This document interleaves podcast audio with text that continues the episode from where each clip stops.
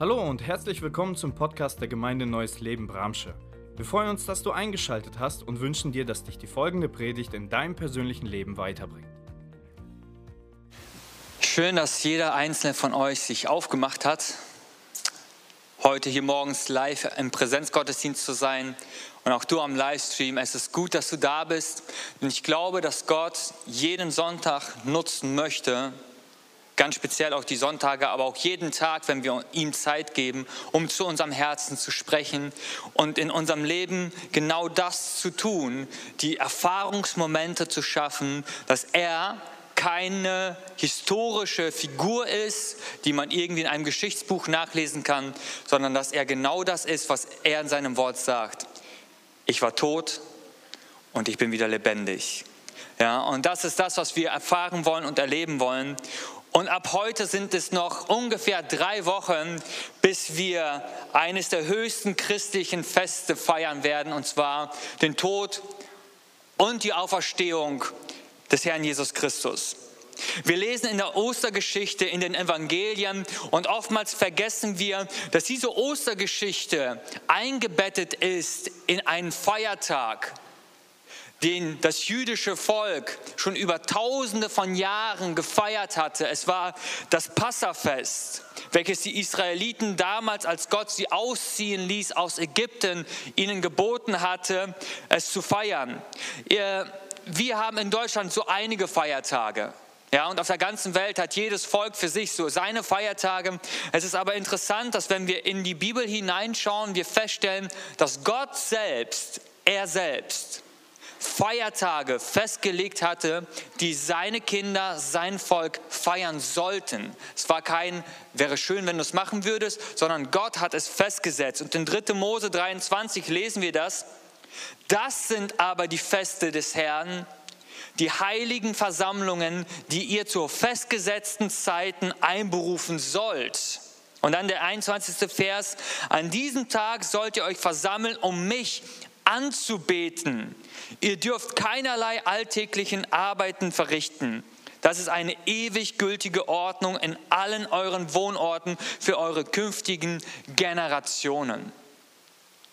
Also Gott legt Feiertage fest, die das Volk Israel und wir heute auch im Neuen Testament durch Jesus haben wir, sind die Feiertage ein Stück weit abgewandelt, aber vom Inhalt immer noch gleich, nur dass die symbolischen Dinge, die damals geschehen waren, in Jesus Christus sich tatsächlich erfüllt haben. Und Gott sagt, diese Feiertage sind eine ewige Ordnung. Sie lösen sich nicht irgendwann mal auf, sondern sie bleiben ewig bestehen. Und das Passafest ist eines dieser Feste. Es ist das erste Fest, was Gott anordnet. Und es erinnert an die Befreiung der Israeliten aus der Knechtschaft in Ägypten. Und dieses Fest, es bildet im jüdisch-mosaischen Kalender den Start des Jahres. Und ein Stück weit ist es ja auch prophetisch, denn auch unser Leben mit Jesus beginnt am Passafest. Unser Leben, unser Glaubensleben mit Jesus beginnt auch da am Kreuz wo Jesus für uns gestorben ist.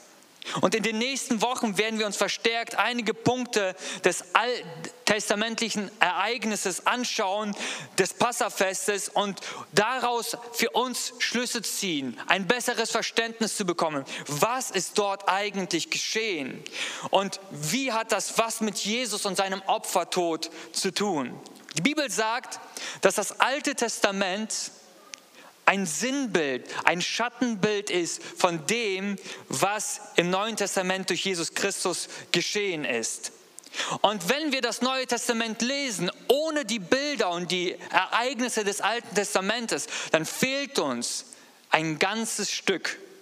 Wir brauchen das Alte Testament wir brauchen es, um zu verstehen, was ist der Inhalt dessen, was Jesus am Kreuz für uns getan hat. Um zu verstehen, was sind denn die, die, die Schattenbilder im Alten Testament, die sich im Neuen Testament erfüllten. Schaut, Jesus sagte in Johannes 5, Vers 39, ihr forscht in der Schrift.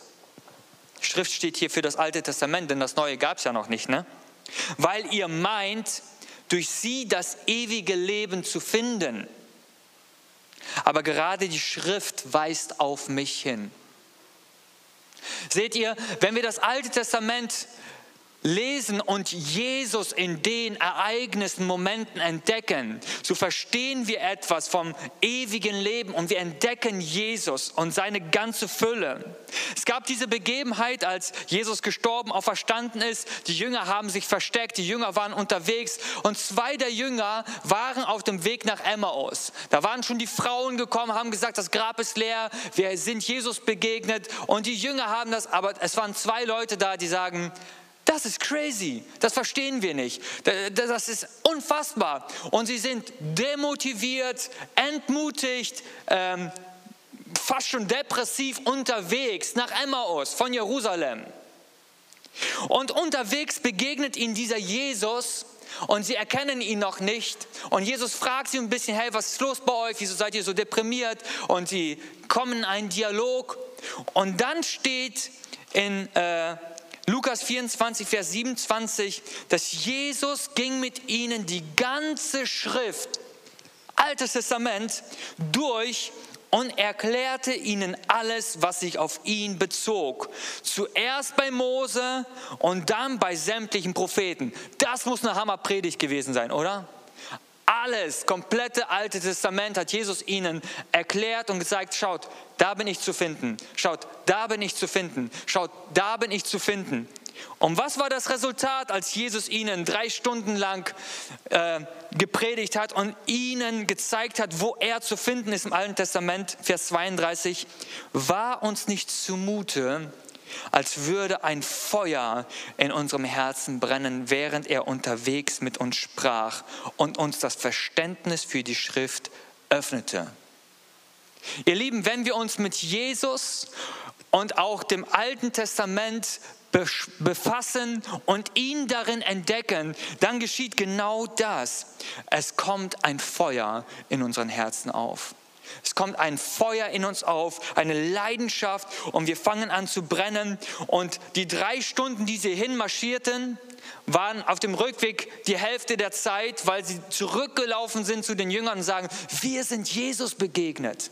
Und ich wünsche uns das, dass wenn wir in den nächsten Wochen und auch heute im Gottesdienst uns mit Jesus und seiner Person befassen werden, dass wir eine Sache verstehen dass er derjenige ist, der schon im Alten Testament zu finden war und dass er ins Neue gekommen ist, um uns das zu schenken, was im Alten Testament die Leute sich so sehr gesehnt haben, nämlich Freiheit.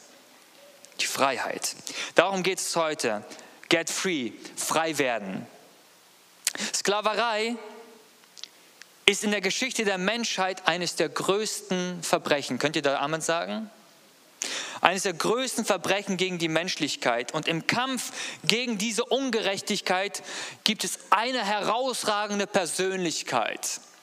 William Wilberforce, er ist ein britischer Parlamentarier und er war Anführer im Kampf gegen die Sklaverei und gegen den Sklavenhandel.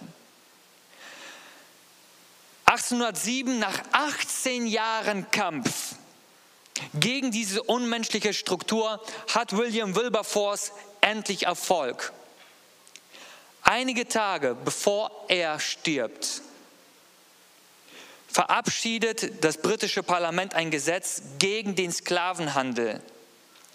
Und ab diesem Datum wurde der Sklavenhandel im britischen Imperium verboten und Sklavenhändler wurden genauso hart bestraft wie Piraten. Sklaverei und Knechtschaft. Es ist ein Thema der Menschheitsgeschichte, aber wenn wir in die Bibel hineinschauen, ist es genauso ein Thema der Bibel. Wir sehen es immer wieder. Sklaverei, Versklavung, Gefangenschaft.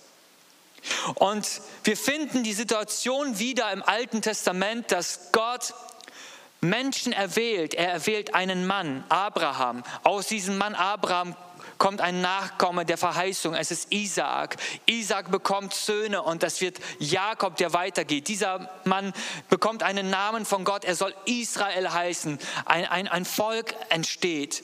Und wir sehen, dass äh, Israel dann zwölf Kinder bekommt und eines der Kinder wird verraten. Es wird verkauft, in die Sklaverei verkauft, nach Ägypten verkauft. Um die Geschichte kurz zu fassen, dieser Josef, der verkauft wurde, ist quasi wie so ein Vorreiter, der hinausgeht nach Ägypten. Und am Ende der Geschichte sehen wir, dass als Josef seinen Geschwistern und seiner Familie wieder begegnet, sagte er, ihr habt am Anfang Böses mit mir vorgehabt, aber Gott in seiner Allwissenheit hat mich schon vorausgesandt, damit ihr als Nation gerettet werdet. Gott war da. In all dem Leid, in all der Herausforderung war er mittendrin und hat einen, einen Weg gebahnt. Und wir sehen 70 Personen, die damals Israel, das Volk damals gekennzeichnet haben oder die Anzahl waren, kommen nach Ägypten und lassen sich dort nieder. Und Josef rettete die damals die ganze damalige Welt vor dem Hungertod. Gott schickte ihn dahin.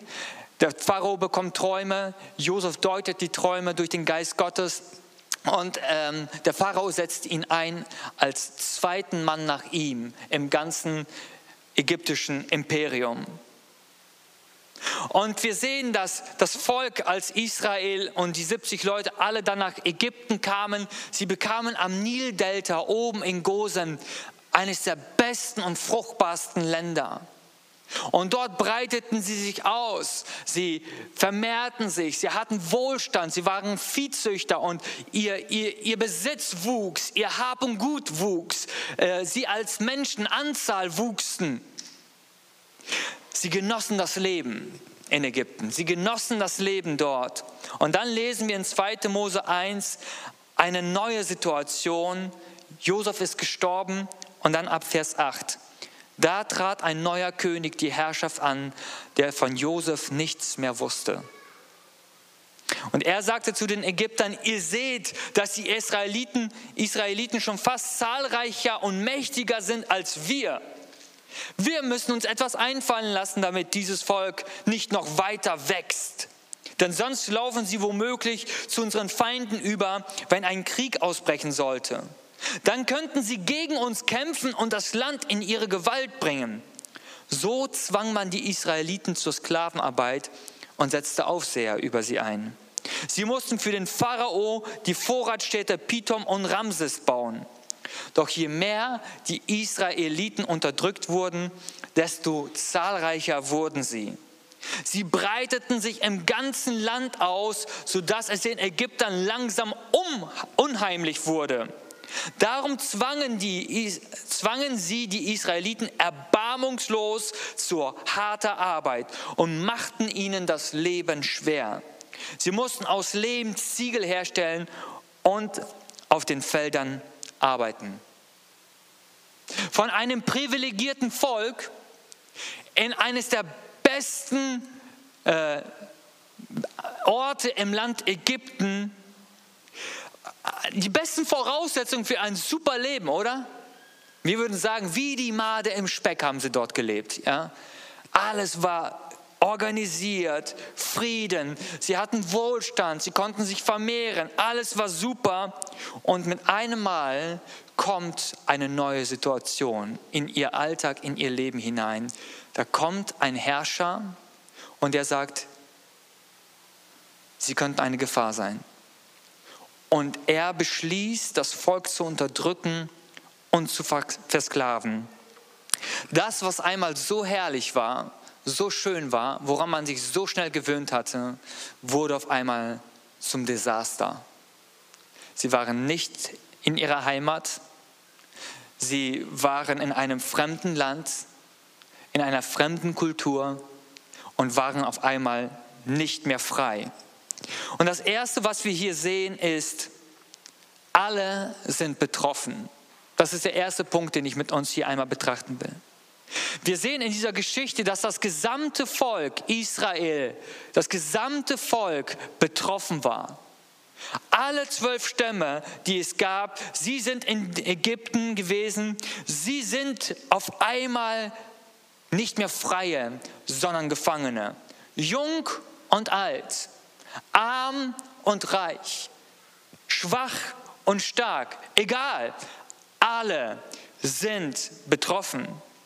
Und wenn wir in die Bibel hineinschauen, so sehen wir, dass das Neue Testament uns zeigt, dass Ägypten für, für ein Land, für, für die Sünde des Menschen steht und dass der Pharao ein Sinnbild für den Feind des Menschen ist, den Satan und den Teufel. Und wenn wir das so übertragen, so verstehen wir, auch was die Bibel im Römerbrief uns zeigen will. Sie beschreibt dieses Bild auch folgendermaßen in Römer 5, Vers 12. Wir können nun einen Vergleich zwischen Christus und Adam ziehen. Durch einen einzigen Menschen, Adam, hielt die Sünde in der Welt Einzug und durch die Sünde der Tod. Und auf diese Weise ist der Tod zu allen Menschen gekommen, denn alle haben gesündigt. Wir sehen hier im Alten Testament, dass das Volk Israel in der Gefangenschaft war und alle waren eingezogen. Sie waren versklavt, geknechtet. Und aus dem Neuen Testament verstehen wir, dass alle Menschen auch versklavt sind. Ja, nicht unter eine, eine Nation oder Herrschaft. Nein, versklavt unter etwas, was noch viel tiefgründiger ist, nämlich die Sünde. Die Sünde, die uns versklavt. Und dieses Erbgut wird weitergegeben von Generation zu Generation, von Adam an seine Kinder. Und bis heute in unser 21. Jahrhundert, in jeden Menschen hinein wird die Sünde vererbt. Ihr Lieben, wir sind nicht Sünder, weil wir sündigen, sondern wir sündigen, weil wir Sünder sind in uns eine Natur da. Und das ist auch interessant, dass man Kindern nicht beibringen muss zu lügen. Irgendwie ist das auf einmal da. Woher? Oder irgendwie Dinge zu tun. Wir merken in der Natur des Menschen, entgegen dem Humanismus, der sagt, der Mensch ist gut, verstehen wir von der Bibel her, dass in dem Menschen eine sündhafte Natur lebt, die all die Sündenausprägungen hervorbringt. Alle haben gesündigt. Alle sind betroffen. Das ist das Erste, was wir hier als Parallele ziehen wollen von der Geschichte. Und das Zweite, was wir sehen, ist, Sklaverei wirkt sich aus. Und wir wollen uns einmal jetzt anschauen in den nächsten Versen, was bewirkt Sklaverei. 2. Mose 1 nochmal, Deshalb setzten die Ägypter Aufseher über die Israeliten, um sie mit schwerer Arbeit zu unterdrücken. Die Israeliten mussten für den Pharao, den König von Ägypten, die Vorratsstätte Pithom und Ramses bauen. Sie zwangen die Israeliten mit Gewalt zu harter Arbeit und sie machten ihnen durch die harte Arbeit das Leben schwer. Wir sehen hier in dieser Passage einige Wahrheiten, die Sklaverei kennzeichnet. Und zwar das erste ist Fremdbestimmung. Man tut nicht, was man will. Man ist fremdbestimmt. Das zweite, was wir hier sehen, ist Unterdrückung. Man wird unterdrückt. Die Absichten Gottes, das Gute, was Gott für das Leben vorgesehen hat, kann nicht hervorkommen, kann nicht durchbrechen, kann nicht, kann nicht zum Vorschein kommen. Das Dritte, was wir hier sehen, ist Zwang.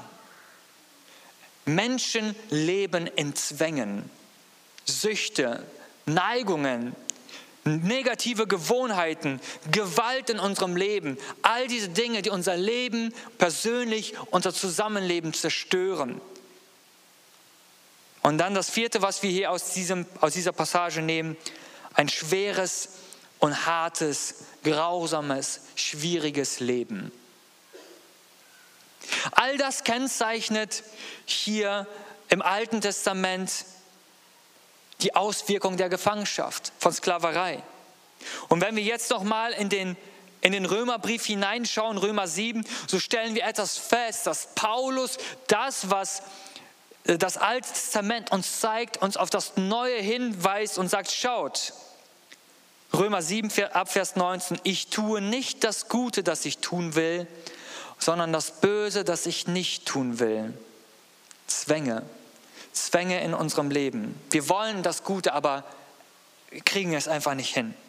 Wenn ich aber das, was ich tue, gar nicht tun will, dann handle nicht mehr ich selbst, sondern die Sünde, die in mir wohnt. Merkt ihr, eine Fremdbestimmung, die in uns da ist. Ich stelle also folgende Gesetzmäßigkeit bei mir fest. So sehr ich das Richtige tun will, was bei mir zustande kommt, ist das Böse. Zwar stimme ich mit meiner innersten Überzeugung nach dem Gesetz Gottes mit Freude zu, doch in meinem Handeln sehe ich ein anderes Gesetz am Werk. Ich stehe im Kampf mit dem Gesetz, dem ich innerlich zustimme und mache mich zu seinem Gefangenen. Eine Unterdrückung, die stattfindet. Darum stehe ich nun unter dem Gesetz der Sünde und mein Handeln wird von diesem Gesetz bestimmt. Die Auswirkungen des, der, der, der Gefangenschaft im Alten Testament sinnbildlich dargestellt durch das Volk Israel ja, Fremdbestimmung, Unterdrückung, Zwänge, ein hartes Leben. Und im Neuen Testament greift Paulus diese ähnlichen Gedanken auf und sagt, schaut, die Sünde macht das Gleiche in unserem Leben. Es ist eine Fremdbestimmung da in unserem Leben. Wir sind Zwängen ausgeliefert. Ja, wir, wir werden unterdrückt, wir sehen in unserem Leben Unterdrückung und unterdrücken andere Menschen. Und dann etwas, was wir auch sehen in der Geschichte des Volkes Israel in der Gefangenschaft. Der Versuch, sich selbst zu erlösen. Der Versuch und der Wunsch, frei zu werden. Und das sehen wir über die Jahrhunderte und Jahrtausende in der Menschheitsgeschichte immer wieder. Was gab es da nicht für Versuche des Menschen frei zu werden, einen perfekten Menschen zu erschaffen, den Menschen zu erschaffen, das Land zu erschaffen, wo der Mensch in Freiheit leben kann und so weiter. Apostelgeschichte 7, da nimmt äh, ja, der Schreiber die Geschichte vom Volk Israel auf und sagt, im Alter von 40 Jahren erwachte in Mose der Wunsch nach seinen Brüdern und Schwestern, den Israeliten zu sehen. Und als er sie aufsuchte, wurde er Zeuge, wie ein Israelit von einem Ägypter misshandelt wurde. Er kam dem Unterdrückten zur Hilfe und rächte das Unrecht, indem er den Ägypter erschlug. Mose dachte, seine Landsleute würden verstehen, dass es Gottes Plan war, sie durch ihn zu retten, aber sie verstanden es nicht. Mose, wir sehen hier etwas, was, was uns auch als Menschen so ein bisschen darstellt. Der Versuch, rauszukommen, zu helfen, der Versuch, irgendwie ähm, ja, Dinge in Ordnung zu bringen, frei zu werden von äh, Sklaverei, von Sünde, von Schuld in unserem Leben. Und der Mensch sieht seine Knechtschaft. Menschen sehen das. Sie erleben das in ihrem Leben, diese Zwänge, diese Unterdrückung, diese Fremdbestimmung. Menschen erleben das. Sie sehen die Zerstörung und sie versuchen auf unterschiedlichsten Wegen sich zu befreien, sich selbst frei zu machen. Und all die Versuche schlagen fehl. Sie schlagen einfach fehl. Zu allen Zeiten gab es den Versuch des Menschen. In allen Religionen herrscht das Prinzip der Selbsterlösung. Durch das Einhalten von Ritualen, Abarbeiten der Schuld, gute Taten und Leistungen zu bringen, strikte Befolgen von Vorschriften. Der Mensch neigt einfach dazu, sich seine Befreiung selbst erarbeiten zu wollen. Es gibt diese Redewendung, man kriegt im Leben nichts geschenkt. Und nach diesem Motto versuchen wir auch als Menschen gegenüber dieser Sünde zu reagieren. Wir müssen leisten, wir müssen was machen, wir müssen was tun und wir bäumen uns auf und wir versuchen, gute Menschen zu werden. Wir versuchen durch Bildung und durch Wohlstand und all das. Wir meinen, wenn Bildung da ist, wenn Wohlstand da ist, dann muss, es, dann muss der Mensch doch gut werden, muss es ihm doch besser gehen. Aber wir stellen fest, das ist nicht der Fall, oder? Ist es nicht der Fall? All die Versuche des Menschen, enden wie ähnlich bei Mose. Es gibt keine Befreiung, die man sich selbst erarbeitet. sondern oftmals ist es ähnlich wie mit Treibsand. Je mehr ich mich bewege, desto tiefer sinke ich. Je mehr ich versuche, mich frei zu machen von Sünde, selber besser zu werden, selber frei zu werden, desto tiefer sinke ich. Und die Frage ist, was passiert mit uns? Was macht das mit uns? Was macht das mit dir und mit mir? Wir sehen hier im Volk Israel einen Weg, den wir auch gehen sollten, nämlich ein Schrei nach Freiheit. In ihnen kommt ein Schrei nach Freiheit auf. 2. Mose 2, Vers 23. Nach vielen Jahren starb der König von Ägypten, aber die Israeliten seufzten noch immer unter der harten Arbeit und sie schrien um Hilfe und ihr Schreien drang zu Gott. Da ist in dem Volk Israel, in den Menschen ein, eine Sehnsucht, ein, ein Schrei drinnen. Und die Frage ist, wohin richtet sich dieser Schrei in unserem Leben? Richtet er sich an Politik? an das Gesundheitswesen, äh, an die Wirtschaft, Familie, Freunde. Wohin richtet sich unser Schrei? Von wo erwarten wir heute im 21. Jahrhundert, heute hier, Hilfe in deiner Situation? Wir sehen hier, das Volk Israel in ihrer Versklavung hat einen klaren Fokus. Sie hat eine Adresse und sie schrien zu Gott um Hilfe. Sie schrien zu Gott. Ihr Lieben, gibt es diesen Schrei in unseren Herzen? Gibt es in deinem Leben einen Schrei, eine Sehnsucht nach Freiheit? Ich möchte dich so sehr ermutigen, lass diesen Schrei an die richtige Adresse kommen. Lass diesen Ruf und diesen Schrei in deinem Herzen, frei zu sein von Sünde, von Gefangenschaft, von Zwängen, von Unterdrückung, von Fremdbestimmung in deinem Leben. Lass diesen Ruf an die richtige Adresse kommen. Gott ist da. Er ist da.